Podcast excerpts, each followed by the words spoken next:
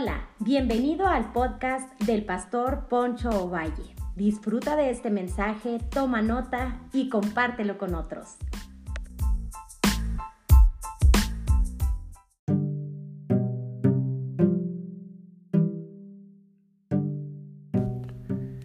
Hola, hola, bienvenidos una vez más a nuestro nuevo episodio de podcast que yo sé que va a ser de bendición para tu vida. Va a ser de gran, de gran bendición. Así que quisiera leer el texto bíblico que dice Primera carta a los Corintios, capítulo 3, versículo 1 y 2. Yo, hermanos, no pude dirigirme a ustedes como a espirituales, sino como a inmaduros, apenas niños en Cristo. Les di leche porque no podían asimilar alimento sólido, ni pueden todavía. Así que me sorprende mucho porque lo primero que sorprende es al lector, a los lectores cuando estamos leyendo, ¿verdad? Estamos leyendo la carta a los Corintios. ¿A cuántos no nos ha pasado así? Yo espero, y yo creo que también a usted le ha pasado así si ha leído la carta a los Corintios. Pablo comienza haciendo uno de los más completos elogios a una iglesia que fue dotada con todo don espiritual. Usted lo puede encontrar en el primer capítulo del versículo, capítulo 1, versículo 4 al 9. Pablo los elogia de, wow, son personas que se mueven los dones espirituales. Wow, Dios hace milagros dentro de la iglesia. Pero no habían madurado en carácter. A veces caemos en el error y yo creo que es una tendencia que se cae mucho en el error de a veces levantar más los carismas y poner encima el carisma que el carácter. No, necesitamos poner por encima el carácter de los carismas. ¿Qué quiere decir esto? Que necesitamos madurar antes y para poder disfrutar bien los dones y que seamos una bendición dentro del cuerpo de Cristo, porque a veces nos fascinamos más por eso. Ellos, pero ellos no habían madurado de carácter. Si no maduramos emocionalmente, seremos un caos espiritual. Pablo empieza los primeros capítulos elogiándolos y después los llama a madurar. Bien diría el predicador Charles Spurgeon, hay personas que cuando se suben a predicar no quieres que se bajen, que sigan predicando, pero cuando se bajan no quieres que se vuelvan a subir, a subir, ¿por qué? Por su conducta, por su carácter, porque no son maduros, porque es contrario su vida, es contraria a su vida a lo que están diciendo arriba de ese altar, arriba de ese púlpito. En ocasiones solo queremos que Dios nos use con los dones del Espíritu Santo, pero no estamos dispuestos a madurar. Somos berrinchudos, por eso le he puesto este podcast, le he puesto como nombre infancia prolongada. A veces nosotros, nosotros Queremos vivir en esa infancia prolongada, porque solamente queremos que Dios nos use y queremos que Dios nos dé lo que Él nos puede dar, pero no estamos dispuestos a sacrificar lo que Él nos pide. Somos niños en Cristo que no queremos responsabilidades, solo privilegios. Y, unas, y las personas, y usted véanlo en los niños que solo crecen con puros privilegios y no les dan responsabilidades, o no les marcan límites o disciplina, son un caos se batalla mucho con ellos. Si no, pregúntele a cualquier persona que trabaja con niños, maestro, en cualquier lugar, guardería, los niños que no tienen límites van a ser muy mal creados.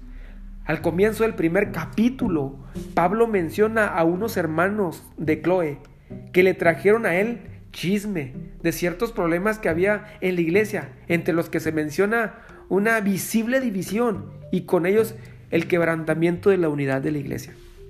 ¡Wow! ¡Qué impresionante! Podemos ver aquí que las personas inmaduras se enganchan con chismes. Las inmaduras se manifiestan más los, los, frutos de la carne, enemistad, pleitos, iras. Eso es lo que menciona eh, eh, Efesios cuando habla de los, de los dones del Espíritu, pero también habla del fruto de, de la carne. A los inmaduros se manifiesta mucho el fruto de la carne. No quiere decir que no sean hijos de Dios, son hijos de Dios, pero no han madurado y no han crecido y no han no se han desarrollado para ser una bendición dentro de la iglesia. Y déjame decirte algo. En la iglesia algunos seguían a Pedro, otros a Pablo y otros a Apolos. Y otros a Cristo, ¿verdad? Ahí los más espirituales. Yo sigo nomás a Dios, yo no sigo a los hombres. Claro, yo puedo ver que los niños en Cristo siguen a las personas y no siguen a Dios. Hay, personas que han puesto en un pedestal a ciertas personalidades. Y así es el humanismo, pones a las personas en un pedestal, los sigues a ellos, mas no sigues a Dios.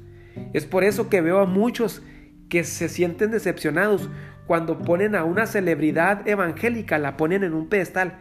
Pero es una persona humana, puede fallar, puede cometer errores. Comete errores y luego después se sienten frustrados y dicen, ay, y luego los ponen como ejemplo. Si él dice, yo también digo. Si él hace, yo también hago. Si él se porta mal, yo también me porto mal.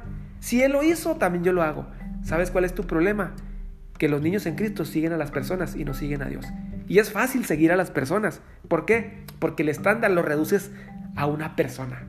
Pero la Pablo pone el, el estándar como debe de ser. Dice, ser imitadores de mí, como yo lo soy de Cristo. Imitar a Cristo es la mayor virtud y la mayor expresión de una persona que está madurando en su vida y en su carácter. Pero no, a veces somos tan tremendos y queremos imitar a las personas porque las personas son falibles, se equivocan y es así donde podemos justificar nuestra mala conducta, nuestras malas decisiones y nuestro mal comportamiento. Pero no, nosotros debemos de imitar a Jesús, aquel que no conoció pecado. Los niños en Cristo, los de infancia prolongada, son candidatos a ser defraudados en cualquier momento. En la iglesia, algunos seguían a Apolos, a Pablo y a Pedro, y otros a Cristo.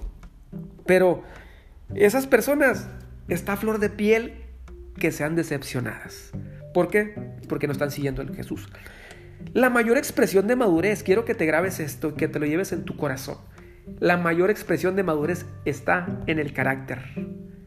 Está en el carácter. Hay personas que se sienten orgullosas por ser de carácter explosivo y dicen que son de carácter fuerte. No te quiero decepcionar, pero déjame decirte algo. Las personas que no se controlan, que no controlan sus emociones, son personas débiles de carácter. Hay personas que dicen, no, es que yo tengo el carácter así. Yo digo lo que pienso y lo digo cuando quiero. Yo pienso en voz alta. Pues déjame decirte que no eres de carácter fuerte. Eres de un carácter débil que no sabes controlarte, que no hay dominio propio en tu vida. Pablo le dice a Timoteo que tenga dominio propio. Habla y le dice, porque Dios no nos ha dado un espíritu de cobardía, sino de poder y dominio propio. Mira, el dominio propio no, se viene, no viene de la noche a la mañana. La palabra dominio propio, cuando tú extraes en el sentido más completo del griego de la palabra dominio propio, se traduce así, más más eh, atinado eh, eh, esta palabra. Autodisciplina. Autodisciplínate. Las personas que se autodisciplinan son los que van a tener dominio propio. Tú te preguntas, ¿por qué tú te levantas temprano y buscas a Dios? Porque es una disciplina. Porque es una disciplina. No digamos, soy de carácter fuerte, soy explosivo y hago lo que quiero. No. Alguien de carácter fuerte que lo domina, que domina su carácter, es aquel que tiene dominio propio. ¿Quién es una persona madura? Aquella que ha aprendido a, tener dominio propio, a, controlarse. Listo para ser utilizado por Dios. Una persona madura, dicen por ahí un escritor, es una cualidad de que ha alcanzado desarrollo, el desarrollo esperado y está listo para ser utilizado. Es una persona madura de carácter.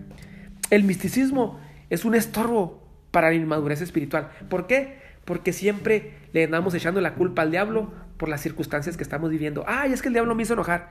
Es que el diablo es una prueba al diablo, por eso me enojé. No, no tienes dominio propio y no has madurado en tu carácter. No solamente Dios quiere darte dones, quiere que madures y que des el fruto del Espíritu, que viene siendo paz, amor, paciencia, benignidad, mansedumbre, dominio propio.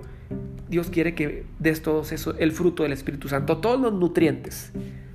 También lo que veo en aquellos niños que viven una infancia prolongada es que se ofenden por todo. Se ofenden por cualquier cosa. Aquellas eh, no están así, ¿verdad? Son como los niños que no les puedes decir agarra bien la cuchara porque se enojan. Dependen de las personas y no dependen de Dios.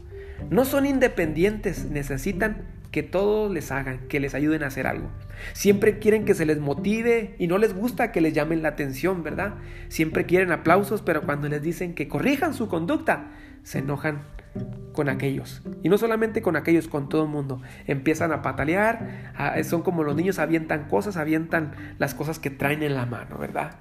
Les gusta que les solucionen la vida, no se hacen cargo de sus responsabilidades. Siempre andan cargando a otras personas de sus responsabilidades y quieren que otros solucionen sus problemas. ¿Por qué? Porque quieren vivir en esa infancia prolongada. ¿Por qué? Porque son personas que se ofenden por todo y andan siempre queriendo que la gente les resuelva su vida emocional, espiritual, económica y en todas las áreas de su vida. No entienden que no siempre van a caer en gracia sus inmadureces. Son como los niños, ¿verdad? Los niños, tú los ves de chiquitos, dicen algo por equivocación y causan gracia. Por ejemplo, una palabra antisonante. Y eso es muy, muy sonado, ¿verdad? Ven a niños de tres años que dicen una palabra antisonante y se ríen. Causa gracia, pero cuando tenga 15, 12 años que está diciendo esa palabra antisonante a su profesor, a su mamá, a sus vecinos, eso no va a causar gracia. Así que, ¿por qué? Porque quieren vivir en esa infancia prolongada, no quieren madurar, no quieren que se les llame la atención de recién nacidos las personas, me refiero a los que nacen de nuevo en Cristo, que son niños en Cristo, porque es una etapa bonita, dan ternura, pero llegará el momento donde van a desesperar. Son como aquellos que causan gracia, ¿verdad? Es como aquel que nació en Cristo, lo quiero trasladar a la iglesia. Dice, ay, mira, llegó tarde, pero lo bueno es que llegó, ¿verdad? Y ay, aquí está, causa ternura eso. Oye, pero ya, tres, cinco, diez años, llegando a media predicación llegando a media, a casi la reunión terminándose, nomás para pasar lista, ¿verdad? No, eso no causa gracia. Eso es vivir una infancia prolongada que no te va a, llegar a llevar a ningún lado. Es como tener un hijo de 40 años, dependiendo en todos los sentidos de sus papás.